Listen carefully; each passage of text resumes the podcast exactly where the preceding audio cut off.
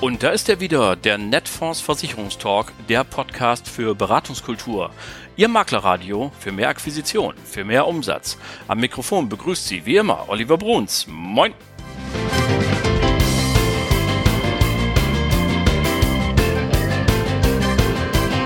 Moin und herzlich willkommen zur 101. Folge Ihres Lieblingspodcasts, dem Netfonds Versicherungstalk. Schön, dass Sie alle wieder dabei sind und natürlich zunächst einmal ganz, ganz, ganz, ganz herzlichen Dank für die vielen, vielen Glückwünsche, Zurufe, Schulterklopfer, persönliche Nachrichten und was der Dinge mehr sind, die mich erreicht haben zur 100. Ausgabe in der letzten Woche. Ganz herzlichen Dank, das ist eine tolle Rückmeldung und ähm, ja, ich bin ganz gerührt und hoffe, dass ich Sie auch die nächsten 100 Folgen weiterhin so gut mit Informationen versorgen und vielleicht auch ein bisschen unterhalten kann. 200 zur Folge, das müsste dann ungefähr im Juni 2025 sein, wenn wir das alles so beibehalten hier. Haben wir also noch ein bisschen Wegstrecke vor uns. Aber was schweife ich in die ferne Zukunft? Die Gegenwart ist wunderbar, denn die 101. Folge ist mindestens genauso schön und genauso cool wie die 100. Denn ich habe wieder zwei fantastische Gesprächspartner für Sie. Da wäre als erstes mal Dirk Neumann von der Canada Live, der das Thema Biometrie mitgebracht hat. BU, Grundfähigkeit, Rare Disease, kompakt vertriebsnah für Sie mit neuesten Erkenntnissen, mit Top-Highlights der Canada Live für Sie heute im Netfonds Versicherungstalk. Das hat er mitgebracht und das gibt es im zweiten Teil der Sendung und davor habe ich Professor Michael Hauer für Sie vom IVFP, also dem Institut für Vorsorge und Finanzplanung. Und jetzt werden Sie sagen, da war doch neulich schon einer. Genau, sein Kollege Professor Dommermuth war bei mir in der allerersten Folge in diesem Jahr. Da ging es um BAV, Geschäftsführerversorgung und dergleichen mehr. Hören Sie ruhig noch rein. Hat an Aktualität nichts verloren.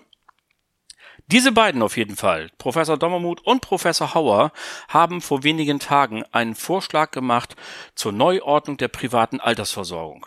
Warum gerade jetzt? Sie erinnern sich, in Berlin tagt gerade die Arbeitsgruppe mit dem Titel Fokusgruppe Altersversorgung.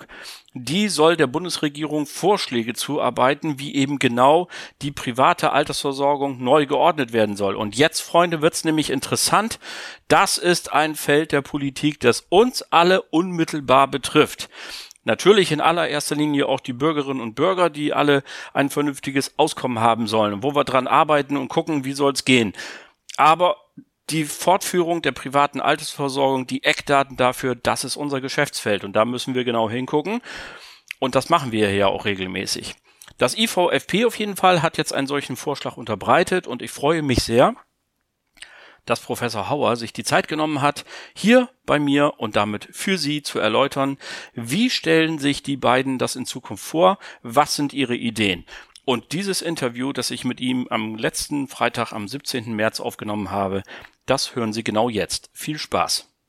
So, liebe Leute, und mir nun aus dem schönen Ostbayern zugeschaltet, kein geringerer als Professor Michael Hauer. Schönen guten Tag.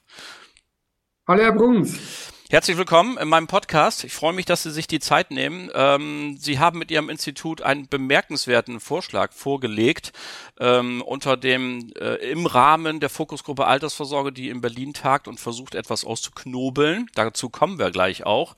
Aber zunächst werden wir mal zwei, drei grundlegende Dinge ansprechen. Und zwar als erstes würde ich von Ihnen nämlich gerne wissen, damit wir das für alle Hörer und Hörer auch einmal gesagt haben. Was verstehen Sie eigentlich darunter, wenn von einer auskömmlichen Rente die Rede ist? Ja gut, eine auskömmliche Rente ist dann vorhanden, ne? so nach äh, meinem Dafürhalten, wenn man so leben kann, wie man es gewohnt ist. Also wenn man seinen Lebensstandard letztendlich auch im Ruhestand weiter äh, erfüllen, also erleben kann. Ähm, und ich denke mal, wenn man Ihnen die Frage stellt oder auch mir, wollen Sie im Alter so leben, wie Sie es gewohnt sind? Ich denke, das ist eine rhetorische Frage, weil jeder will im Alter so leben, ja. wie es gewohnt ist. Und das ist letztendlich für mich so die Definition. Jetzt kann man sich die Frage stellen, wie viel ist denn das jetzt? Äh, also bezogen auf das Nettoeinkommen. Und da gibt es wirklich eine bemerkenswerte und sehr umfassende Studie von der Ruhr-Universität Bochum, von der sogenannten RUP, also Ruhr-Universität Bochum. Die haben 20.000 Personen hier untersucht und befragt und es analysiert und kamen zum Ergebnis, dass man 87 Prozent vom letzten Nettoeinkommen benötigt, um so leben zu können, wie man es gewohnt ist. Ähm, wir haben eine kleinere Studie durchgeführt, wir kommen also auf 80 Prozent. Deshalb runden wir einfach mal ab und sagen pauschal grob im Durchschnitt 80 Prozent. Der eine vielleicht 70, der andere vielleicht 90 Prozent. Was seinem letzten Nettoeinkommen wäre seine, wäre seine auskömmliche Rente, um so leben zu können, wie man es gewohnt ist. Und ich denke mal, es ist eine schöne äh, Pi mal Daumen-Formel, 80 Prozent vom letzten Netto. Wunderbar. Dankeschön dafür. Dann haben wir nämlich mal ähm, eine klare Definition und wissen, wovon wir hier reden. Ähm, lieber Herr Professor Hauer, wenn Sie, bevor wir auf Ihren Vorschlag kommen und der sich ja nur auf die private Vorsorge bezieht, gestatten Sie mir, dass wir zunächst einen Blick auf das große Ganze werfen. Wenn Sie Ihren Blick eben auf die gesamte Altersvorsorge in Deutschland richten, so wie sie zurzeit organisiert und aufgebaut ist, wie fällt Ihr Urteil aus? Wo sehen Sie die größten Probleme? Gut, äh, Probleme gibt es natürlich, äh, äh, egal wo man hinschaut. Es gibt natürlich immer wieder Probleme, nur man muss natürlich das auch mal, wenn man sich auf die Metaebene begibt, mal zurückgehen und, und auch mal ähm, schauen, worüber man spricht. Wir haben in Deutschland ein ausgeprägtes Sozialsystem und es beinhaltet auch die Altersvorsorge. Und das ist vom Grundsatz schon mal sehr gut. Ich hatte vor kurzem eine Studentin aus Vietnam bei mir in der Vorlesung, die sagte, bei uns in Vietnam ist es so, da zahlt der Staat überhaupt nichts im Alter. Ähm, das heißt, jeder muss selber äh, schauen, mhm. wo er bleibt. Das ist ein ganz anderes Spiel, weiß aber dann auch jeder, dass das Spiel so ist, wie es ist und spart selbst an. Und wenn er nicht genügend sparen kann, hat er wirklich im gewissen, wahrsten des Wortes dann einfach verloren. Wir haben einen Sozialstaat, zum Glück haben wir es. Wir haben diesbezüglich, was die Sozialleistung angeht, ein sehr hohes Niveau. Aber das ist auch schon das Problem. Denn äh, wenn ich in einem Land lebe, auch wie in den USA, in dem ich weiß, ich muss selbst was tun, ähm, dann, äh, dann packe ich das an und es können sich die meisten dann auch oder müssen sich leisten können, müssen halt im Konsum etwas einschränken, dann tut man auch was. Wenn man natürlich in einem Land wie bei uns die Botschaft ausgesandt bekommt, wie vom Nobby Blüm bis Ende der 90er, die Rente ist sicher im Sinne von, sie reicht aus, ähm, dann tue ich selbst weniger und dann kann natürlich das Problem auftreten, dass ich im Alter doch zu wenig habe. Denn eins ist klar, und jetzt äh, komme ich auch auf Ihre Frage zurück, ähm, was ist das Problem? Das Problem ist ganz einfach, dass lange Zeit hier der, äh, das, der Staat, der Gesetzgeber als Sozialstaat so die Botschaft ausgesandt hat, es passt alles. Und gerade die Babyboomer, ich bin selbst einer davon, geboren zwischen 1960 und 1970, da laufen ja viele umher davon, von mhm. denen Babyboomern, ähm, die haben natürlich in ihrem Erwerbsleben immer diese Botschaft aufgenommen, haben zu wenig getan. Das sind jetzt die, die ab 2025 in Rente kommen 1960 geboren, der ist 2025, 65 und dann äh, haben wir halt das große Problem, die haben zu wenig Nachwuchs äh, äh, gezeugt. Und wir haben viel weniger Beitragszahler als jetzt an zukünftige Rentner. Und äh, in Kombination mit dem, dass zu wenig gemacht wurde von, an privater Altersvorsorge, diese Kombination führt natürlich zu beachtlichen Problemen. Okay, damit kommen wir schon gleich mal einen Schritt weiter. Ähm, wir haben ja im Moment ein Drei-Schichten-System und da soll ja gerade darüber diskutiert werden, also über gesetzliche Rente eher weniger, aber über alles andere. Was ist denn Ihre zentrale Kritik an dem bestehenden System dieses Drei-Schichten-Modells oder auch den einzelnen Komponenten, dass Sie sagen, da sehen Sie auch Handlungsbedarf?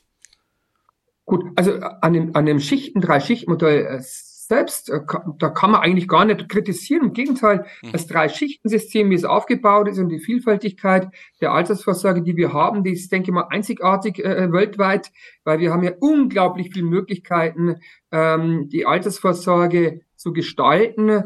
Äh, schon alleine in der betrieblichen Altersvorsorge gibt's fünf äh, Durchführungswege. Also es ist, wir haben da mit Sicherheit nicht zu wenig und es ist sehr vielfältig. Ähm, also an den Drei-Schichten-System selbst, da, da habe ich jetzt nichts zu meckern. Ich habe äh, ich habe eher die Verteilung im Drei-Schichten-System. Das heißt, äh, in der ersten Schicht bei der gesetzlichen Rente, da ist ja unter anderem die gesetzliche Rente ist ja so der, der äh, Versorgungsweg in der Schicht eins, mhm. der den äh, größten, die größte Säule darstellt. Ähm, da ist zu viel, also es, wir, wir, es ist zu viel verlagert auf die gesetzliche Rente. Ähm, das heißt, unsere Struktur der, der Alterseinkünfte, die sich zusammensetzt aus Rente aus der gesetzlichen Rente, aus Renten aus der BAV, aus der betrieblichen Altersversorgung und aus privat äh, angesparten Vorsorgeverträgen.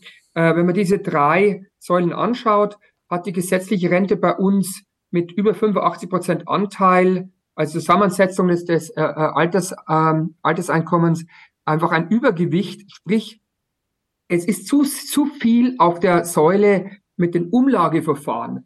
Und das Umlageverfahren selbst ist auch nichts Schlechtes. Also im Gegenteil, es hat äh, auch viele Vorteile. Aber wenn ein Umlageverfahren, wenn da sehr viel nur aus diesem Verfahren rauskommt, also gesetzliche Rente, ähm, und das Umlageverfahren in eine Zeit kommt, in der es Probleme hat, und es ist immer dann ein Problem vorhanden, wenn die ganze Sachlage kippt, also wenn mehr Rentner da sind als Beitrags oder das Verhältnis zwischen Beitragszahlen und Rentner nicht mehr so ist, wie es mal war, äh, sich umdreht sozusagen, dann habe ich ein großes Problem, äh, denn die wenigen, wenigen Beitragszahler müssen dann viele Rentner finanzieren und das kann man sich ausrechnen. Das ist dann ein echtes Problem und darin besteht bei uns Problem, wenn es wäre in der Schweiz, dass ungefähr ein Drittel aus der gesetzlichen Rente kommt, ein Drittel aus der betrieblichen Altersvorsorge, also ein Drittel aus der privaten Altersvorsorge, hätten wir schon eine Mischung. Äh, jetzt haben wir die allermeisten Alterseinkünfte aus der gesetzlichen Rente und die gesetzliche Rente haben das Umlageverfahren was sich definitiv auf ein Problem zubewegt. Das ist unstrittig. Ähm, ein letzter Exkurs, bevor wir auf Ihren Vorschlag kommen, wäre der, dass sich natürlich ein Stück weit aber bei der gesetzlichen Rente auch die Frage stellt, ob die Verbeitragung, so wie sie heute ist, noch zeitgemäß ist. Sie ja im Wesentlichen sich auf das Arbeitseinkommen äh, richtet. Müssen wir nicht vielleicht auch darüber nachdenken, ob es nicht einfach eine völlig andere Verbeitragung gebe, äh, geben muss, zum Beispiel auch auf Kapitalerträge, auf, auf Zinsen, Mieten, Pachten und dergleichen? Gut, also äh, äh, eins ist klar, wenn man mehr Geld benötigt in ein System, dann äh, überlegt man sich natürlich, wo kann man etwas herholen. Die Frage ist natürlich, wie weh tut es demjenigen, den es genommen wird. Äh, das ist, äh, ist ja auch das Thema.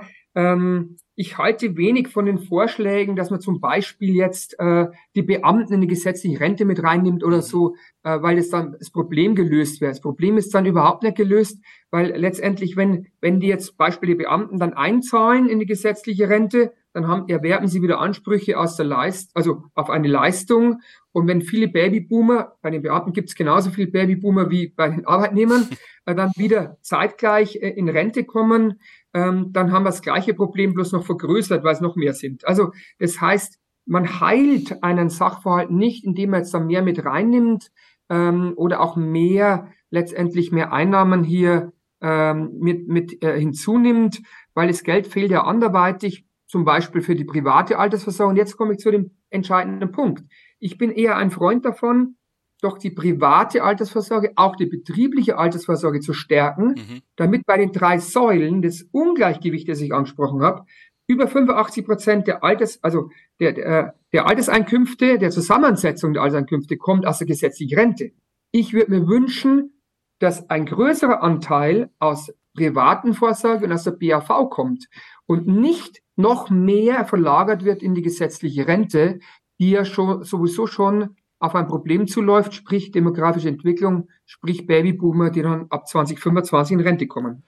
Und das zielt jetzt genau äh, auf das ab, worüber uns wir im Kern ja unterhalten wollen, nämlich auf Ihren Vorschlag, der da auf den Namen hört, die Zukunft der privaten Altersvorsorge in Deutschland, ein Konzeptpapier vom Institut für Vorsorge und Finanzplanung, äh, von Ihnen und Herrn Professor Dommermuth als Autorin ausgearbeitet. Und äh, ja, dann mal los. Was sind denn die Eckpunkte Ihres Vorschlages? Genau, die Eckpunkte beziehen sich eben auf die private Altersvorsorge. Ganz wichtig, das ist quasi jetzt genau hier äh, zu, zu, äh, als Ergänzung zu, einer, zu Ihrer letzten Frage, äh, gesetzliche Rente nicht noch mehr reinstecken, sondern auch auf die private Altersvorsorge äh, Möglichkeiten schaffen und geben. Und dafür brauchen die Menschen natürlich Geld. Und was sind die Eckpunkte? Der Eckpunkt ist, ähm, und das ist, glaube ich, das Interessante an unserem Vorschlag, ähm, der Eckpunkt ist, dass man diese Zulagensystematik, die man ja bei, im Rahmen der Riester-Förderung geschaffen hat, dass man diese Zulagen ähm, weiterhin äh, in, in Bestand, also weiterhin anbietet. Ähm, und dass man diese Zulagen erhält, ohne einen eigenen Beitrag zu leisten. Weil, mhm. wie wir alle wissen, es gibt ja genügend Menschen, die einfach zu wenig, äh, zu wenig haben für, das, für die Altersvorsorge, insbesondere jetzt in der Phase, in der jetzt quasi Energiekosten gestiegen sind und so weiter, Inflation ist sehr hoch, ähm, dass wir einfach die Menschen, die niedrig verdienen, sozial schwachen, Familien mit mehreren Kindern, gibt man einfach die Zulage. Also, und zwar auch ohne Eigenbeitrag, ganz bewusst ohne Eigenbeitrag und auch für jeden. Sprich, der muss einfach nur einen Vertrag unterschreiben sozusagen ja. und bekommt dann, äh, bekommt dann diese Zulage. Ähm, und daraus resultierend soll dann nachher auch eine Rente äh, gezahlt, eine Rentenleistung gezahlt werden, die dann auch steuerfrei ist. Wie man das finanziert, auf das kommen wir mit Sicherheit noch drauf zurück. Das will ich jetzt nicht alles in einem äh, ausführen. Aber die Idee ist nochmal ähm, kurz zusammengefasst, dass man die Zulagensystematik die auch die Menschen unterstützt, die keinen Steuersatz, sondern nur einen geringen, dass man diese Zulagensystematik aus der Riester-Förderung übernimmt. Wir haben es Zulagenrente genannt, in, in einer eigenen Systematik hier, um das geht es ja derzeit bei der privaten Altersvorsorge, dass man diese äh, Zulagensystematik übernimmt und als neue Lösung anbietet. Wunderbar, bei der Gelegenheit für alle Zuhörenden übrigens der kleine Hinweis, wenn Sie Appetit haben, die, ähm, dieses Papier zu lesen. Sie finden das auf der Seite ivfp.de slash research slash Studien. Da gibt's einmal eine längere Version, die ist gut 20 Seiten lang, aber es gibt auch eine vierseitige Zusammenfassung. Da finden Sie das noch alles mal in Ruhe zum Nachlesen, wenn Ihnen das jetzt zu schnell geht. Ah, ja. Ja. Ähm, das Vielen Dank für den Hinweis, Herr Bruns. Ja, nun, äh, wir sind ja Servicedienstleister, ich kann da nicht genau. anders. so, ähm, aber trotz allem, äh, Sie haben das gerade genannt, das finde ich den absolut interessantesten äh, Vorschlag, die Zulagen auszuzahlen, äh, ohne Eigenbeitrag zu leisten. Das trifft ja genau die Haushalte, die nicht sparen können. Immerhin 40 Prozent, sagt der GDV. Man kann das gar nicht oft genug kopfschüttelnd immer wieder sagen, ähm, dass das zurzeit so ist. Und ähm, sie wollen darüber hinaus aber auch, wenn sie dann doch noch etwas einzahlen, pro Euro 50 Cent obendrauf packen. So, die Zulagen allein werden ja nicht reichen, um eine auskömmliche Altersvorsorge zu ähm, aufzubauen. Das ist das nicht eigentlich dann doch nur ein Tropfen auf einen heißen Stein? Äh, weil wenn der Haushalt nicht sparen kann, kann er nicht sparen. Ja, völlig, also eins äh, ist völlig klar, äh, dass man die Zulagen, die sind jetzt vom Volumen her äh, nicht, äh, nicht mächtig. Äh, trotz allem ist es besser als nichts und dass sie klar. natürlich nicht das gesamte Problem lösen, ist auch völlig klar. Aber der Grundgedanke ist ja hier, dass man eben, man nennt es ja in der Fachsprache hier das Nudging, also Nudging hier ähm, übrigens der, der Erfinder von diesem Begriff und von diesem Sachverhalt ist ja Richard Taylor, der dafür einen Nobelpreis er, erhielt, also ein Wirtschaftspsychologe. Ähm, das Nudging beinhaltet ja einen Anreiz zu schaffen, es bedeutet, bedeutet nichts anderes, einen Anreiz zu schaffen, mhm. so dass man gar nicht mehr Nein sagen kann. Also man will also diese Menschen abholen, dass die quasi für das Alter, für das Thema Altersvorsorge erstmal quasi sensibilisiert sind. Sie bekommen etwas geschenkt, nämlich diese Zulage. Und dann ist eben die Idee, Sie haben es schon ausgeführt, dass man pro Euro nochmal 50 Cent Zulage zahlt, dass derjenige, der einen Vertrag hat, sobald er mal etwas Volumen frei hat, sobald er etwas mehr verdient, dann wird er doch eins tun. Er wird dann in seinem Vertrag, den er schon hat, dann wird er was freiwillig einzahlen und dann soll er, damit er der freiwillige Einzahlung dort leistet und nicht irgendwo anders, bekommt er nochmal 50 Cent darauf, ähm, so dass, das, so dass es dann auch mehr wird. Und eins ist klar, jeden Euro, der hier von einem Arbeitnehmer, von einem Bürger, egal welcher Art, Weise, also egal ob der selbstständig oder, oder Arbeitnehmer, jeder Euro, der freiwillig eingezahlt wird, ähm, spart dem Staat letztendlich im Alter, wenn der im Alter ist, einen Euro, den er durch Grundsicherung und sonst was auch ausgeben muss. Also, mhm. und deshalb dieses Nudging-Verfahren, dieser enorme Anreiz, jeder bekommt den Vertrag, er muss selber nichts zahlen, er bekommt die Zulage mit der Intention, dass die Menschen sensibilisiert werden und wenn sobald sie etwas mehr haben, freiwillig dann eben einzahlen, weil es ja auch wieder sehr attraktiv ist. Sie bekommen ja übrigens dann 50 Cent nochmal drauf geschenkt. Keine Frage. Also hört sich total interessant an einen kleinen Widerspruch habe ich noch gefunden, denn gerade heute Morgen, wir nehmen das Gespräch ja am 17. März auf, ähm, ja. habe ich von einem Volkswirt gelesen, der sich darüber gefreut hat, dass die Sparquote sinkt, äh, weil das zur Folge hat, dass die Leute offenbar wieder mehr konsumieren und das sei ja gut für die Wirtschaft. Und da stolper ich schon mal öfter drüber, dass ich ja sage, ja, ist ja super. Also wir hier armen Bürger sollen jetzt also auf der einen Seite konsumieren, damit wir den ganzen Laden überhaupt am Laufen halten. Nicht? Also wenn wir nicht mehr einkaufen gehen, ja, dann werden die Verkäufer ja. arbeitslos, müssen die Läden schließen und mit all weiteren Problemen. Aber gleichzeitig sagen Sie und wir ja alle aus der Versicherungsbranche, die ja. sich mit Altersvorsorge beschäftigen, wir müssen die Sparquote erhöhen. Und jetzt kommt die gute alte Volksweisheit, der Bürger kann den Euro nur einmal ausgeben. Also, wie, wie, kriegen wir diesen Widerspruch in den Griff? Wie kriegen wir diesen Widerspruch? Also, ich denke mal, ähm, es ist eine Volksweisheit, genau, man kann den Euro nur einmal ausgeben, aber genauso wissen wir, ähm, es gibt immer eine Lösung und das ist halt einfach die goldene Mitte.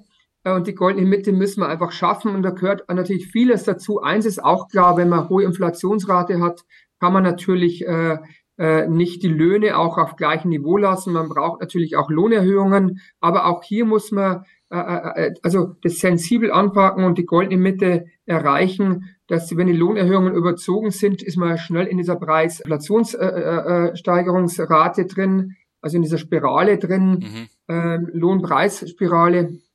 Und äh, das ist ja letztendlich dann auch wieder ein Problem. Das heißt, man braucht jetzt mit einem vernünftigen Händchen braucht man einerseits natürlich, man muss mehr Sparkraft schaffen, indem quasi auch die Löhne und Gehälter erhöht werden, aber mit einem Augenmaß, so dass man diese äh, Lohnpreisspirale nicht, äh, nicht ankurbelt oder, oder an, äh, anstößt. Und dann heißt es, eine tun und das andere nicht lassen. Ähm, aber eins ist klar, immer wenn es zu sehr in eine Richtung geht oder in die andere, dann kann es zu Problemen führen. Ja, und deshalb kann man nur hoffen, dass wir alle die goldene Mitte schaffen, auch bei den Lohnverhandlungen der Tarifparteien. Ja, wir beide sind ja alt genug, um zu sagen, Maß und Mitte ist gar nicht so eine schlechte Idee. das äh, ja. sollte man sich immer mal wieder sagen. Das stimmt. Auf der anderen Seite, wenn ich das persönlich hinzufügen darf, unter diesen 40 Prozent Haushalten, äh, die sich gerade das Sparen gar nicht leisten können, sind eben ganz viele, für den wir, für die wir vor wenigen Monaten noch auf dem Balkon dieser Republik geklatscht haben. Und das finde ich einen unerträglichen Zustand eigentlich, ähm, dass äh, die nicht so viel Geld bekommen, dass sie grundsätzlich zu Rande kommen. Und ich wünschte mir, dass jemand käme, der diesen Knoten durchschlägt und ähm, das irgendwie alles löst. Aber ich bin's leider nicht, hab nicht die gute Idee. Machen wir weiter. Sie sprechen auch davon, dass Sie sich ein digitales, standardisiertes Produkt in der ersten Schicht vorstellen können. Das wirft hier natürlich sofort die Frage auf, welche Rolle hat in Ihrem Konzept in Zukunft der Finanzdienstleistungsvertrieb? Also eins ist, äh, also ist für mich wirklich sehr wichtig und bedeutend. Äh, das ist, äh, und das ist absolut meine, meine Meinung, wir werden auch in der Zukunft ohne Beraterinnen und Berater äh, nicht auskommen. Im Gegenteil, wir werden weiterhin eine sehr wichtige Funktion innehaben, denn das ganze System, und man merkt es ja jetzt bei unserem Gespräch, das ganze System ist einfach, ist total komplex. Absolut. Ähm, es, äh, es wird ja auch, wenn wir jetzt Vorschläge machen zur Vereinfachung, es wird ja deshalb nicht für heute auf morgen total einfach. Es wird komplex bleiben und die Menschen haben ja auch nicht die Finanzausbildung in den Schulen. Ähm, also das ist ja in dem Fall einfach wirklich zu wenig. Das heißt, die haben da wirklich auch teilweise kein Gefühl und keine Einschätzung dafür. Sprich, wir werden Beraterinnen und Berater mehr denn je auch in der Zukunft brauchen. Ähm, deshalb habe ich hier, äh, also hatte ich jetzt keine Sorge, äh, dass es äh, hier mal dass man hier denen was wegnimmt. Der Vorschlag, da haben, da haben Sie völlig richtig äh, auch äh, äh, gelesen und es nachvollziehen können, äh, vom standardisierten Produkt äh, in der ersten Schicht oder auch jetzt für diese Zulagenrente. Ähm, das basiert auf der Idee, dass dort alledem in der Politik derzeit äh, auch Alternativen gesucht werden. Wie kann man was ganz kostengünstig anbieten? Mhm. Und deshalb fahren wir hier zweigleisig einmal das ganz kostengünstige digitale Produkt, das derjenige abschließen kann, der sich auskennt. Einer, äh, der Experte ist, der sagt, ich schließe jetzt für mich ab, ich weiß, was ich haben will, also ganz vereinfachtes Produkt. Ähm, das soll es ja auch geben, aber dann auch ein individuelles Produkt, ähm, bei dem die Menschen Beratung brauchen, weil sie ja sowieso Beratung brauchen für das fachliche Thema. Also äh, deshalb wollen wir auf keinen Fall die Botschaft aussenden, wir machen ja ganz, ganz einfaches Produkt, standardisiert und äh, man braucht keine Beratung mehr. Nein, das ist nur als Ergänzung, weil es natürlich von den Verbraucherschützern, auch von Politik immer wieder gefordert wird. Wir brauchen auch eine sehr, sehr günstige Lösung. Und deshalb ihr zweigleisig, einmal sehr günstig, ohne Beratung sozusagen, und andere, so wie es immer war und immer ist. Und das werden die allermeisten Menschen weiterhin in Anspruch nehmen, weil die allermeisten einfach zu wenig Einblick in diese komplizierte Materie haben. Hm. Ähm, einen kleinen Exkurs nochmal ähm, mit Blick auf die gerade erwähnten 40 Prozent der Haushalte, die gerade nicht sparen können. Ihr sehr geschätzter Kollege, Herr Professor Dommermuth, hat im Januar in meinem Podcast auf diese Frage gesagt, was machen wir denn damit?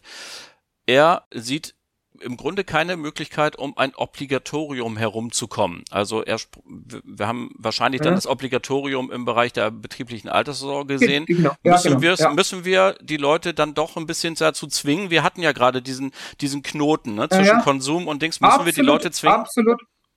Also äh, ja, ich kenne äh, kenn die Idee, wir diskutieren da ja intern auch öfters äh, darüber. Ich bin, was Obligatorium angeht, äh, etwas zurückhaltender weil ein Obligatorium in der BAV bedeutet ja eigentlich nichts anderes als eine Erhöhung des Beitragssatzes in der gesetzlichen Rente. Also letztendlich mhm. äh, ist, ist es dann nichts anderes, dass man mehr Beiträge zahlt. Das könnte man dann auch durch Erhöhung des Beitragssatzes in der gesetzlichen Rente machen. Kommt dann letztendlich bei den Arbeitnehmern aufs Gleiche raus.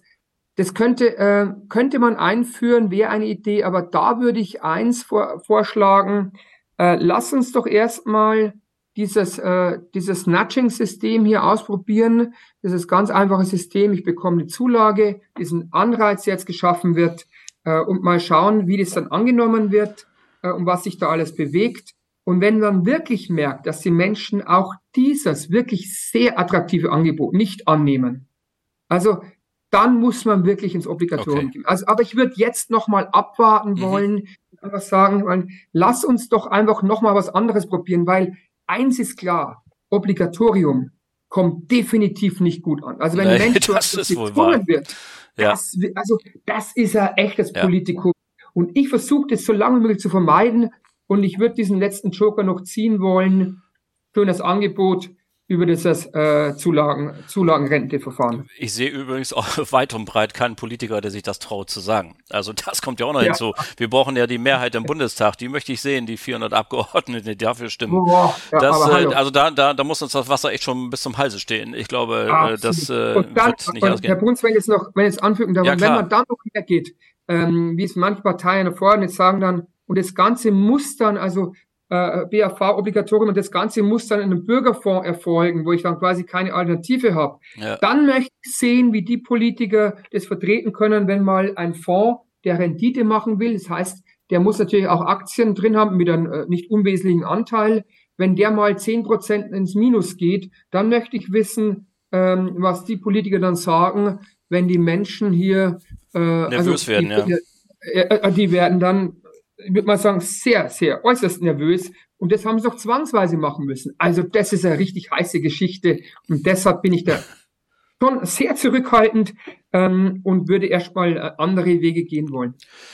Zu Ihrem Vorschlag zurück. Ähm, also, wenn heute Menschen in die Rente gehen, dann haben sie in aller Regel zunächst auch mal noch eine gewisse Zeit vor sich mit ganz anständiger Gesundheit und Fitness und äh, können sich Dinge dann leisten äh, und zeitlich ausdehnen, die vorher nicht gingen. Stichwort die berühmte Weltreise, Safari, was auch immer. Und deswegen freuen sich ganz viele auch auf eine hübsche Kapitalauszahlung, wenn sie in Rente gehen. In Ihrem Vorschlag war zu lesen, dass Sie diese Auszahlungsphase der Rente, die, die sofortige Kapitalabzahlung abschaffen wollen. Ähm, warum wollen Sie das und wie sieht Ihr Vorschlag alternativ aus? Also es ist folgendes, also man muss sagen, wir haben nicht, das wäre jetzt auch wirklich nicht optimal, wenn wir jetzt äh, hier fordern würden, dass die Kapitalauszahlung abgeschafft wird. Nein, nein, mitnichten überhaupt nicht. Die Kapitalauszahlung soll nach wie vor möglich sein, ohne, ohne Zweifel und ohne Wenn und Aber.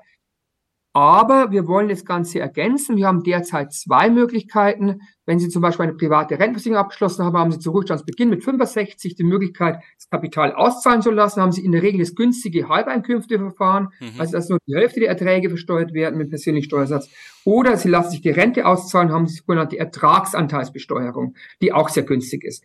Ähm, Leider ist es derzeit so, dass viele Menschen, 70, 80 Prozent, nehmen das Kapital. Ich sage deshalb leider, weil natürlich die Absicherung des Langlebigkeitsrisikos durch eine Leibrente gewährleistet ist. Wenn man Kapital nimmt, wenn man Kapital nimmt, ist halt die Gefahr vorhanden, dass das Geld irgendwie doch verkonsumiert wird oder man verkalkuliert sich und man, man lebt dann trotzdem länger, als man kalkuliert hat und man hat am Ende kein Geld mehr und äh, man, man landet letztendlich wieder beim Staat, also zum Beispiel in der Grundsicherung. Mhm. Und deshalb haben wir einen, einen Vorschlag in der Mitte, in der goldenen Mitte geschaffen. Und zwar heißt der wie folgt, äh, man macht nicht die Kapitalauszahlung, man macht nicht diese Leibrente, die ja von vielen gar nicht so unbedingt immer gewollt wird, weil man, man denkt ja, man muss 100 werden, bis man das äh, Geld wieder bekommt. Ja, ja. Es, es, erscheint dann ja so viel, wobei ja. diese Rechnungen nicht ganz so stimmen. In der Regel ist es ja 90 oder, oder so. Ähm, also ein Kompromiss, der in der Mitte liegt. Man sagt, lass dir doch mit 65 das Kapital nicht auszahlen, sondern mach eine Auszahlphase.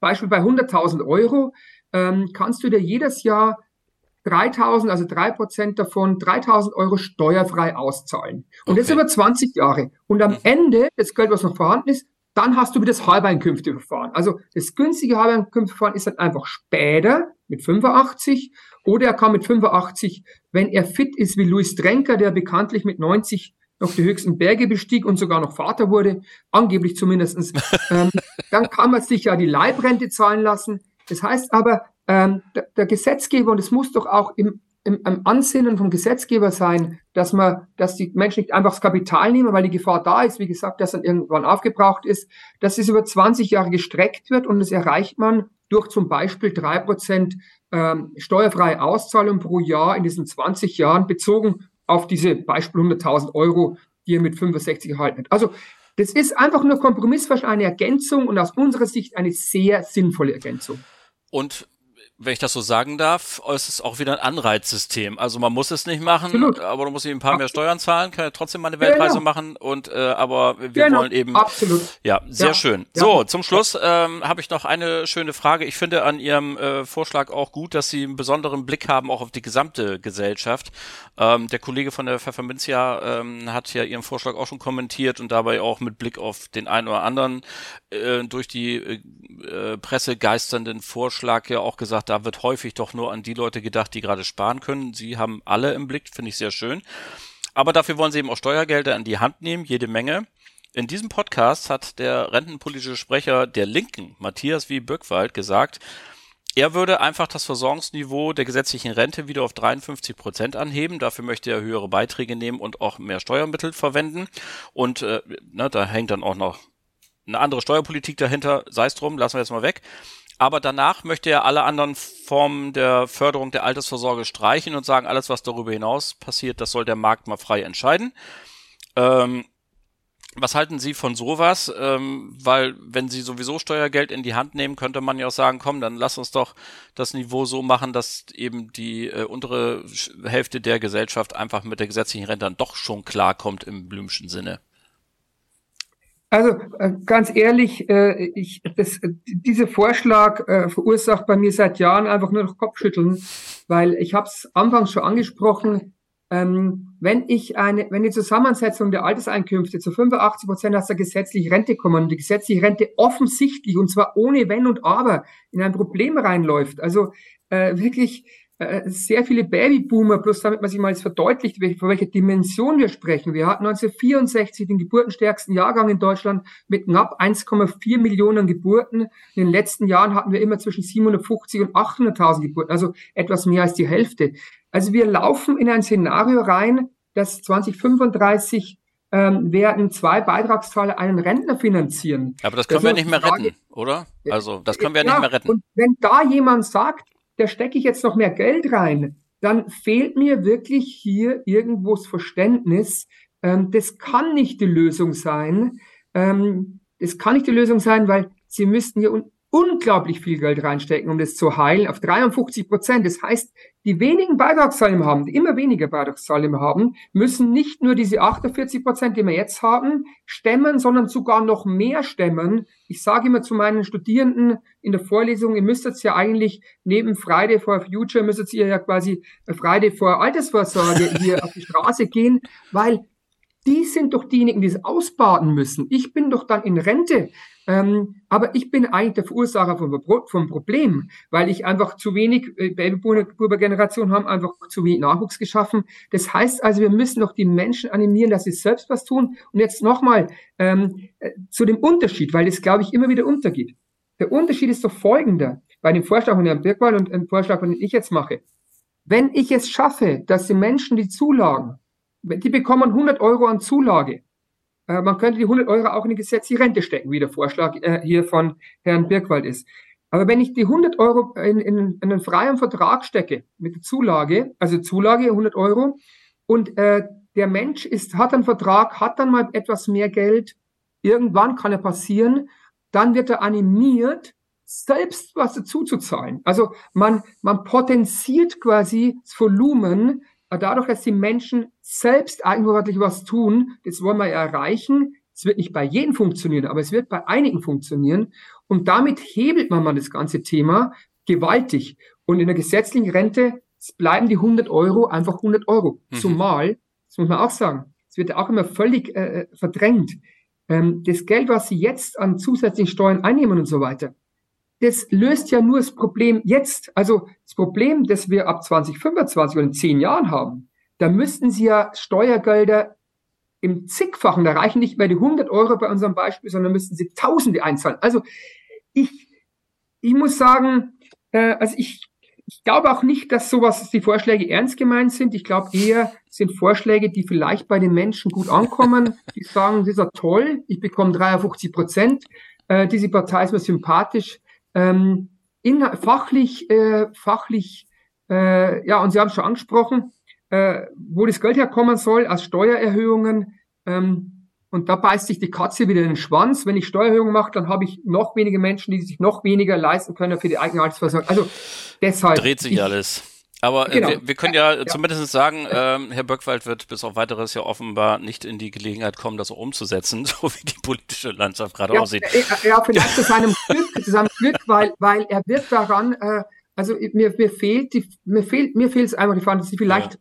vielleicht treffe ich ihn mal und er kann mir es einfach in einer ruhigen Stunde erklären. Mir fehlt die Fantasie, wie sowas aussehen sollte, dass sowas funktioniert, ohne enorm viel Geld vom Staat in die Hand zu nehmen, und da ist die Frage, wo das herkommen soll. Lieber Herr Professor Hauer, also Sie haben ja im Vorgespräch gesagt, dass Sie sich gewundert haben, dass Ihr Papier, seitdem es draußen ist, äh, gar keinen Gegenwind kriegt, sondern dass Sie ganz viel Lob kriegen von unterschiedlichen Seiten. Ich kann das gut nachvollziehen. Äh, vielen, vielen Dank äh, für dieses ganz engagierte Plädoyer, denn Sie haben mit Professor Dommermuth zusammen wirklich eine ganze Reihe sehr bemerkenswerter Ideen hier ausgearbeitet und ich hoffe, dass dieses Papier äh, den Zugang findet zur Fokusgruppe Altersversorgung in die Politik und äh, wünsche Ihren Ideen ganz viel Erfolg. Danke fürs Gespräch. Vielen Dank, Herr Bruns. Ganz herzlichen Dank an äh, Professor Michael Hauer für dieses Interview. Das hat ganz, ganz großen Spaß gemacht. Ich hätte noch total gerne ein bisschen weiter geschnackt mit Ihnen. Das holen wir an anderer Stelle natürlich nach. So, und nun, nachdem das ja nun etwas politisch, theoretisch und noch sehr in die Zukunft gerichtet ist, kommen wir zu unserem Alltag und der ist bei Ihnen ja häufig bestimmt durch das Thema Biometrie. Und da habe ich für Sie einen absoluten Experten von der Canada Live und wir reden jetzt über BU, über Grundfähigkeit, über Dread Disease und was die Dinge mehr sind. Auch für dieses Interview wünsche ich Ihnen viel Spaß. So, liebe Leute, die Technik macht's möglich. Mir ist schon wieder ein wunderbarer Gesprächsgast zugeschaltet und diesmal aus dem schönen Garbsen bei Hannover. Herzlich willkommen, Dirk Neumann. Hallo. Hallo Olli, herzlich willkommen auch. Dankeschön für die Einladung. Ich freue mich sehr, heute dabei zu sein. Die Freude ist ganz meinerseits. Wunderbar, dass es geklappt hat. Ähm, es ist gute Tradition in diesem Podcast, dass die erste Frage mal lautet, was steht auf deiner Visitenkarte? Ja, Olli, da habe ich bei dir natürlich direkt einen schlechten Einstieg, äh, weil auf meiner Visitenkarte steht eine englische Bezeichnung. Wir sind bei Canada Live wieder von den deutschen Begriffen als internationaler Versicherer zu den, zu den englischen Bezeichnungen äh, gekommen und auf meiner mittlerweile ausschließlich digitalen Visitenkarte Oha. steht tatsächlich Area Manager Key Account. Und äh, die Übersetzung dahinter, das wäre ja vermutlich deine nächste Frage, ist, dass ich für den Gesamtbereich Key Account bei Canada Live äh, verantwortlich bin. Und in der Funktion hast du mich heute hier auch eingeladen. Nochmal vielen Dank dafür. Ja, sehr gut. Ja, ähm, ich äh, mache mich immer besonders äh, lustig darüber. Ähm, ein Beispiel: Neulich habe ich zum Beispiel ein Auto gesehen mit dem Kennzeichen EL, also Emsland, und dann stand da hinten drauf Facility Services wo ich mir sage, vielleicht diese Region bei allem gebotenen Respekt von den Emsländern wäre Hausmeister-Service eigentlich die coolere Bezeichnung. Aber nun denn, so ist es halt. Und ähm, ja. lassen wir es dabei. Also Area Manager, Key Account, wunderbar. Du bist für alles Mögliche verantwortlich. Was hast du uns denn heute mitgebracht? Worüber reden wir denn überhaupt? Ja, wir reden heute über, ähm, über deutsche Begrifflichkeiten. Und zwar haben wir uns ja auf das Thema Biometrie geeinigt. Und äh, wenn ich Biometrie sage, dann meine ich eben jetzt auch keine Fokussierung auf ein bestimmtes Produkt, sondern ich möchte äh, dir einen ganz kurzen Abriss geben, wie Canada Life im Bereich der Biometrie aufgestellt ist, nämlich eben mit der Berufsunfähigkeitsversicherung, aber eben auch mit den beiden Produkten, mit denen wir im deutschen Markt groß geworden sind, mit der schweren Krankheitenvorsorge und natürlich mit dem Grundfähigkeitsschutz, den wir ja hier im Jahr 2000 äh, in Deutschland ähm, ja eingeführt haben und auch für den deutschen Markt erfunden und konstruiert haben. Das ist hochinteressant. Ein äh, Thema, vor dem ja quasi jeder Vermittler irgendwann mal steht, zu sagen, welche Produktkombination ist jetzt hier für meinen Kunden die richtige. Da bin ich sehr, sehr gespannt. Äh, wie siehst du denn so diese Beziehung dieser drei Produkte, Dread Disease, BU, Grundfähigkeit zueinander? Ja, das ist die, die Diskussion, die wir ja immer wieder führen, auch mit den Geschäftspartnern und wo wir auch immer wieder zu gefragt werden. Und ich denke schon, dass wir ganz klar festhalten können, wir haben in Deutschland erstmal einen BU-Markt. Also wenn es um die Absicherung der Arbeitskraft geht, dann ist die Berufsunfähigkeitsversicherung die erste Wahl. Und diese Sparte und dieses Produkt hat sich ja auch extrem weiterentwickelt zu einem ja fast Hochleistungsprodukt und die, die Leistungsvergleiche und auch die Leistungsspitze bei den verschiedenen Anbietern ist sehr, sehr eng mit Top-Bedingungswerken. Sicherlich gibt es mal hier eine Besonderheit und da eine Besonderheit. Aber in diesem Fahrwasser ist es eben auch dazu gekommen, dass immer wieder nach Alternativen auch gefragt wurde, äh, wenn eine Berufsunfähigkeitsversicherung vielleicht doch mal nicht platziert werden kann aus gesundheitlichen Gründen oder eben auch aufgrund der Tatsache, dass es eine Berufsgruppe ist, die ja sehr hochpreisig ist und die es dem Versicherungsnehmer fast unmöglich macht, dann den bedarfsgerechten Schutz auch tatsächlich abzuschließen. Und das ist dann genau der Einstieg, insbesondere für die Grundfähigkeitsversicherung, wo wir glauben, dass es tatsächlich eine echte Alternative sein kann. Und auch die schwere Krankheitenvorsorge geht schon in diesen Bereich hinein, äh, wobei wir bei Canada Life schon auch sagen, dass die schwere Krankheitenvorsorge eher eine wirklich eigenständige Sparte ist und auch als solches betrachtet werden kann, da sie in jedem Beratungsgespräch, wenn es angesprochen wird, in der Regel bei dem Kunden auch für offene Ohren sorgt. Die Dread Disease hat ja bei unseren Freunden der äh, betrieblichen Versorgungssysteme auch viele Fans, weil sie ja als Key Person Police ja auch eingesetzt wird, also wo Unternehmen hingehen und ihre entscheidenden Mitarbeiter, die vielleicht ganz besondere Verantwortung tragen und die was Besonderes können und deren Ausfall vor allen Dingen besonders schwer fallen würde, dann ihre eigenen Leute absichern. Ja, absolut. Also der Key Person Schutz ist auch ein, ein Fokus, den wir, auf den wir ganz großen Wert legen zumal gerade bei diesem Klientel auch das Verständnis und auch der Bedarf sehr, sehr schnell erkannt wird. Bei bestimmten äh, Kapitalgesellschaften ist es ja hier auch noch sogar möglich, die Beiträge als Betriebskosten abzusetzen. Das macht es dann auch noch einmal interessant. Aber der Bereich Key Person ist eine ganz klar definierte Zielgruppe, wo wir auch viele Partner ja auch bei euch im Haus haben, die sich darauf fokussiert haben und sagen, okay, da, äh, das sprechen wir immer an und dann eben auch mit dem entsprechenden Erfolg, nämlich auch dem Abschluss dazu. Gehen wir noch mal einmal ganz kurz zurück zum Privatkunden. Da, das war ja unsere Ausgangslage jetzt. BU Grundfähigkeit. Ja. Äh, du hast gesagt, die Dread Disease bildet eher eine eigene Sparte. Vielleicht gehen wir da noch mal ein bisschen näher rein. Wann BU, wann Grundfähigkeit? Ist der Gesundheitszustand der einzige ausschlaggebende Punkt? Ähm, und natürlich äh, die die die Frage der der Prämie oder wie würdest du das insgesamt noch aufblättern, das Problemfeld? Ja, genau. Aufblättern ist ein sehr schönes Wort, wie du es eben äh, gesagt hast, Olli. Ja, manchmal das, fällt mir was ein. ja, ja, sehr gut. Das ist, äh, das ist eine, eine wunderbare, ein wunderbares Bild, auch dieses Aufblättern, sich den Kunden anzugucken und zu sagen, okay, ich hatte eben ja auch gesagt, erstmal ist die BU eben die Nummer eins, die, die angeboten werden sollte und die auch platziert wird.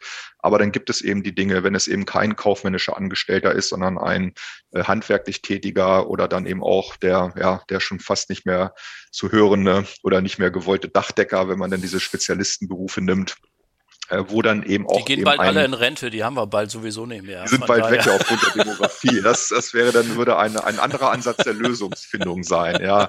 Aber noch sind sie da, zum Glück, ja. Gott denn Handwerker werden ja auch gesucht in jeder Couleur. Also von daher passt das auch sehr gut. Aber genau, du hast recht, da ist es dann sehr, sehr schnell ein, äh, ein Preis, Problem, dass eben einfach dieser Kunde als Handwerker sagen kann, okay, ich brauche vielleicht 1500, 1600 Euro BU-Rente, ähm, aber den Preis, der dann aufgerufen wird, der passt eben einfach nicht zu dem äh, realen Einkommensverhältnis mhm. für diese Berufsgruppe. Und somit ergibt sich dann durch die Grundfähigkeitsversicherung, da sie eben anders strukturiert ist, da sie nicht auf speziell auf den ausgeübten Beruf abzielt, sondern eben immer auf die grundsätzlich versicherten Grundfähigkeiten und wir dort nur zwei Gefahrengruppen haben, ähnlich wie in der Unfallversicherung die Gefahrengruppe A, wo die ganzen Kaufleute drin sind und eben die Gefahrengruppe B, wo die körperlich und handwerklich Tätigen aufgeführt sind. Aber dort gibt es dann kein großes Prämiengefälle mehr. Genau, und damit sind wir nämlich jetzt nach diesen allgemeinen Vorüberlegungen schon bei deinem Haus angekommen. Es ist ja immer wieder interessant zu hören, was ist eigentlich das Besondere? Der BU-Markt ist groß, der ist dicht. Wir haben diese Entwicklung, dass in den letzten Jahren quasi überall die Bedingungen nachgezogen haben. Es gibt eigentlich kaum noch eine Gesellschaft, die richtig schlechte Bedingungen hat. Deswegen ja. ist diese Frage aber umso interessanter. Warum sollen sich Vermittlerinnen und Vermittler mit Canada Live beschäftigen, wenn sie an BU und vielleicht nachfolgend auch an die Grundfähigkeit denken? Ja, also bei dem Thema BU ist es so, dass wir im Hause Canada Live dann uns auch 2014 entschieden haben, in den BU-Markt einzusteigen. Das ist sozusagen ja fast unser, oder nicht fast, das ist unser jüngstes Produkt im Bereich der Biometrie, aber eben auch das etablierteste. Mhm. Ja. Und äh, du hast es eben auch richtig gesagt, die Bedingungen sind alle sehr, sehr dicht beieinander. Und insofern, was haben wir gemacht? Wir haben gesagt, wir müssen eine BU auf den Markt bringen, die vom Bedingungswerk her absolut top ist und mit den Top-Anbietern mithalten kann. Das ist relativ einfach, will ich mal sagen, weil ja der, das Produkt auch sehr offen und sehr transparent ist. Uns war aber eben auch klar, dass wir als Canada Live dann auch gucken müssen, wo können wir uns abgrenzen, wo können wir eben an, äh, ein Alleinstellungsmerkmal setzen, um uns eben auch zu positionieren in diesem etablierten BU-Markt. Und das ist uns, glaube ich, sehr gut gelungen, indem wir nämlich unsere Berufsunfähigkeitsversicherung mit einem voll und fest garantierten Beitrag ausgestattet haben. Das ist das Alleinstellungsmerkmal von Canada Life. Wir kennen kein, kein Überschusssystem, wir kennen keinen Netto-Brutto-Beitrag, sondern den Beitrag, den der Kunde für seine BU abschließt, der ist über die gesamte Vertragslaufzeit fest, der kann nicht angepasst werden. Es gibt dort kein Risiko der Anpassung.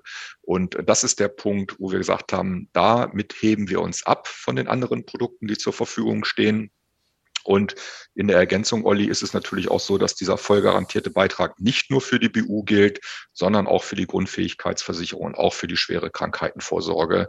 Das ist sozusagen unser, unsere Besonderheit, äh, mit der wir uns gerade bei der BU abheben. Wenn wir gleich noch über Grundfähigkeit, schwere Krankheit reden, da dann noch gibt es noch ein paar andere Punkte, die ich gerne erwähnen möchte. Ja, das sollten wir auf alle Fälle tun, weil bei der Grundfähigkeit ja noch mehr die Situation besteht, dass man sie ganz schlecht miteinander vergleichen kann. Also ja. ähm, ich kriege das immer bei unserer Fachabteilung mit, dass sie sagen, die Gespräche dauern immer sehr lange mit den Maklern, bis man ja. mal so die Kundensituation analysiert hat und dann geguckt hat, welche Be äh, Grundfähigkeiten können denn hier jetzt ähm, entscheidend sein. Also deswegen auch hier bitte einfach nochmal die wichtigsten Stichworte. Warum äh, ist Canada Live da auch führend und äh, warum sollten sich Makler mit euch beschäftigen? Beschäftigen? Was ist das, das Coole an der Grundfähigkeit der Canada Live? Also das Coole an der Grundfähigkeit von Canada Live ist, dass wir äh, an unserer Philosophie festgehalten haben, dass wir nämlich, wie wir im Jahr 2000 die Grundfähigkeit hier in den deutschen Markt gebracht haben, wir sind bei einem Produkt geblieben. Mhm. Es gibt bei Canada Live den Premium Grundfähigkeitsschutz und das ist der Schutz, wie wir Grundfähigkeiten verstehen. Wir haben kein Baukastensystem, wo ich dann jetzt nochmal zehn Grundfähigkeiten aus irgendeinem anderen Bereich mit dazu nehmen kann äh, oder dann nochmal on top irgendwo nochmal fünf dazu oder ich will jetzt gar nicht mit Edelmetallen anfangen, solche Modelle gibt es ja auch. Ja. ja, das ist das genau das, was wir nicht machen möchten, um auch genau das zu verhindern, was du gerade angesprochen hast, dass nämlich auch bei euch im Haus die Gespräche zum Thema Grundfähigkeit immer länger dauern, äh, weil immer wieder darüber gesprochen werden muss, ja, was ist denn jetzt auch da wieder für welchen Kunden das Richtige und müssen es 20 Grundfähigkeiten sein, dürfen es vielleicht auch 30 Grundfähigkeiten sein. Da glauben wir auch, dass wir eben aufgrund äh, unserer Historie die größte Erfahrung mit dem Produkt schlicht und einfach haben. Wir haben das Einzige, was wir gemacht haben, wir haben sehr sinnvolle Zusatzoptionen, die anwählbar sind. Auch dort ein Alleinstellungsmerkmal als Beispiel die lebenslange Leistungsdauer, äh, die nur bei dem Premium-Grundfähigkeitsschutz von Canada Life anwählbar ist. Was jetzt sehr neu ist seit dem letzten Quartal 22 ist, dass obligatorisch auch in der Grundfähigkeit die AU-Klausel, Schrägstrich der gelbe Schein, äh, mit dabei ist. Äh, und so versuchen wir zu sagen, wir wollen sehr transparent sein, wir wollen sehr klar sein, wir wollen den Makler unterstützen, dass er nicht jetzt auch noch bei der Grundfähigkeit überlegen muss, welche von den sieben oder acht oder neun Varianten ist denn jetzt hier die richtige und wie baue ich es zusammen, sondern wir haben es für ihn so zusammengebaut, dass wir glauben, dass es die optimale Lösung ist. Okay, dann wollen wir vielleicht zum Schluss noch ein Wort verlieren über die eben schon angesprochene Dread Disease. Auch da haben wir inzwischen einen breiten Markt. Äh, Canada Live hat dort einen festen Platz seit vielen, vielen Jahren. Auch hier sei doch so gut und sag noch mal zwei, drei Stichpunkte. Äh, warum seid ihr da immer ein Partner, den man mit ins Boot holen sollte? Ja, auch da ist es so, dass wir, also ich, äh, kurzer Exkurs. Ich bin seit 2001 bei Canada Live und im Jahr 2002 haben wir die schwere Krankheitenvorsorge in den deutschen Markt gebracht. Das war deine Idee, nehme ich an, ne? Das war nicht ganz meine Idee, aber es war tatsächlich mit einem Grund, äh, zu Canada Live zu gehen, weil das dort schon im Raum stand. Und okay. ich war auch einer von denen, der tatsächlich geglaubt hat, dass wir mit der schweren Krankheitenvorsorge den deutschen Biometriemarkt mal eben auf links drehen. Ja, und müssen ganz klar erkennen, dass uns das nicht gelungen ist. Mhm. Ja, sondern wir sind mit der schweren Krankheitenvorsorge weiterhin in der Nische. Du hast vorhin Key Person angesprochen, das ist ein Zielmarkt, aber auch das Thema Immobilienbesitzer ist ein Zielmarkt. Auf der anderen Seite sagen wir oder ich aber eben auch, die schwere Krankheitenvorsorge sollte in jedem Beratungsgespräch Berücksichtigung finden, weil eben leider fast jeder Mensch jemanden kennt, der an einer schweren Erkrankung erkrankt ist, Krebs, Herzinfarkt, Schlaganfall. Äh, und wenn eben über dieses Thema gesprochen wird, dann ist eben auch die ja, Offenheit ist vielleicht das falsche Wort, weil es kein schönes Thema ist, aber die, die Gesprächsbereitschaft ist sehr wohl da. Und ähm, jetzt bin ich aber abgewichen, weil du hast gefragt, warum sollen wir es sein in der schweren Krankheitenvorsorge? Also, äh, sorry, aber äh, da, das ist völlig in Ordnung, weil die Emotionalität äh, gehört natürlich dazu. Also es wird ja der Branche immer vorgeworfen, ja, ihr seid ja nur mit Angst unterwegs. Nein, wir sind mit Emotionen unterwegs. So. Und die Emotionalität ist doch bei keinem anderen Thema so dermaßen gegeben wie beim Verlust der Gesundheit. Sorry. Also von daher völlig in Ordnung. Und es war auch wichtig, dass du es gesagt hast. Ja, ja, vielen Dank. Aber zu den Leistungsmerkmalen, Olli, wie gesagt, was ich jetzt auch zu den anderen beiden Produkten sagte, wir haben auch bei der schweren Krankheitenvorsorge den, äh, den vollgarantierten Beitrag, also auch hier absolute Planungssicherheit für den Kunden. Ähm, wir haben eine, eine hohe Anzahl von versicherten Krankheiten, die wir dann jetzt hier leider eben auch nochmal durch eine Option aufstocken können. Das finde ich persönlich, na ja, es geht, aber wir machen es hier eben auch. Aber es ist ein Tarif, äh, es gibt verschiedene äh, Tarifkonstellationen, sodass wir zum Beispiel zwei versicherte Personen versichern können. Das ist eine Besonderheit bei Canada Life. Wir haben die äh, Multi-Pay-Option, dass also auch mehrfach geleistet wird. Äh, wir haben die beitragsfreie Mitversicherung der Kinder die, wo die Summen auch erhöht wurden, so dass also auch hier das Gesamtpaket ähm, sehr interessant ist. Und was wir auch erst im letzten Jahr gemacht haben, ist, dass wir den Mindestbeitrag reduziert haben von 30 Euro auf 10 Euro, weil wir auch das aus den Gesprächen mit den Geschäftspartnern immer wieder gehört haben, dass es hieß, ja, es ist eine tolle Sparte, es ist ein tolles Produkt, aber die Einstiegshürde 30 Euro ist doch ganz schön auch hoch, wenn ich mhm. es noch zusätzlich anspreche. Und dort haben wir auch sehr positive Rückmeldungen bekommen, dass diese Reduzierung des Beitrages äh, dort auch dem Berater hilft, äh, auch für sich selbst den Einstieg beim Kunden da zu finden. Also, eine Viertelstunde lang tolle Gründe für Biometrie, für die Canada Live. Äh, lieber Dirk Neumann, das hat mir großen Spaß gemacht und ich habe wieder eine Menge dazugelernt. Danke, dass du heute für uns da warst. Olli, vielen Dank auch an dich. Mir hat es auch sehr viel Spaß gemacht. Ich freue mich, wenn wieder mal eine Einladung kommt. Dankeschön. Schöne Grüße nach Garbsen. Tschüss. Danke, mach's gut. Tschüss.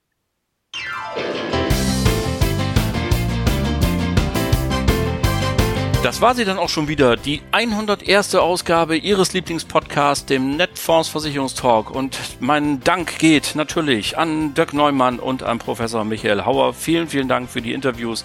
Hat großen Spaß gemacht. Super Erkenntnisse haben wir gewonnen. Danke an Sie alle natürlich fürs Zuhören. Die nächste Folge gibt es nächsten Mittwoch am 29. März. Auch da wieder eine fantastische Gesprächspartnerin. Katja Brione Schulz wird bei mir sein, die neue Vorständin der Nürnberger für Leben und Kranken. Auch da haben wir schon ein tolles Interview geführt und das kann ich Ihnen schon jetzt wärmstens ans Herz legen. Bleiben Sie uns bis dahin gewogen und vor allem bleiben Sie gesund. Allen Kranken wünschen wir gute Besserung. Schöne Grüße aus Hamburg, Ihr Oliver Bruns.